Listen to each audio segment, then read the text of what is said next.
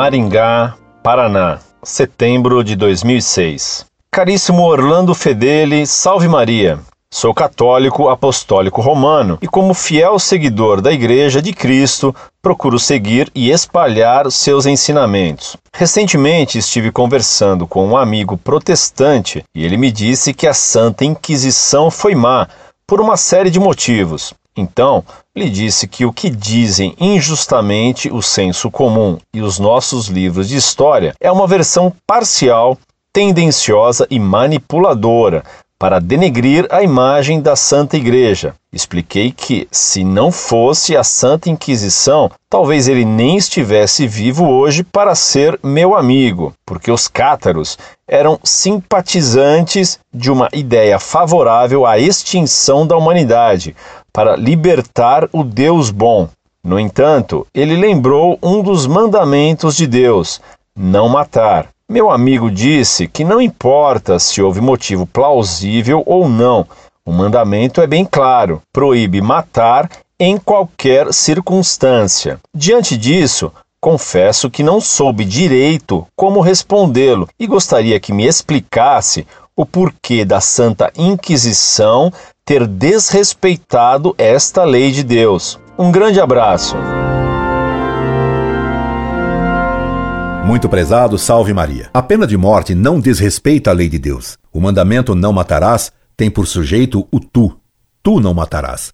Nenhum homem pode matar a outro homem, porque cada homem é parte da sociedade. Seu colega diz que Deus nos mandamentos disse não matarás, e não repara que o sujeito desse verbo é tu. Deus proibiu que cada homem matasse outro, mas ordenou que Moisés, que era a autoridade sobre todo o povo, matasse os feiticeiros, os incestuosos, os assassinos e etc. Veja no Êxodo capítulo 21, versículos de 12 a 18, a lista dos crimes que Deus mandou punir com a pena de morte. São Tomás, na Suma Teológica, prova que a pena de morte é legítima do seguinte modo. Ele trata desse problema na Suma Teológica no Tratado da Justiça 2, Q 64 a 2.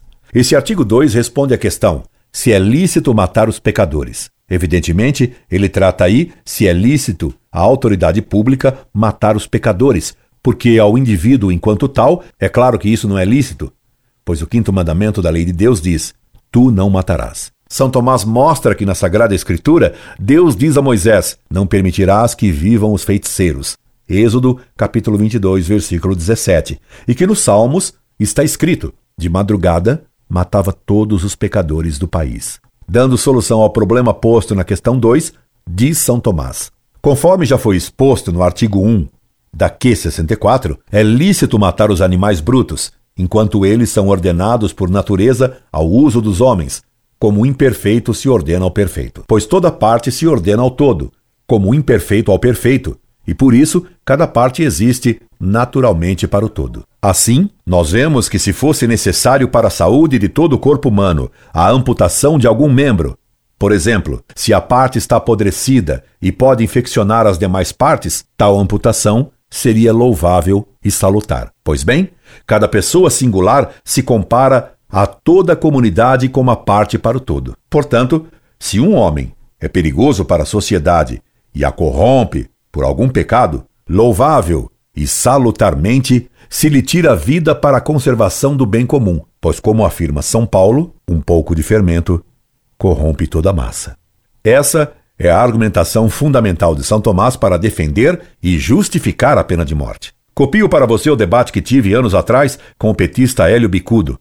Ele o ajudará a compreender o bem da pena de morte e a falta de argumentação dos protestantes e dos petistas, como Bicudo, contra a pena de morte. Incorde Jesus Semper, Orlando Fedeli.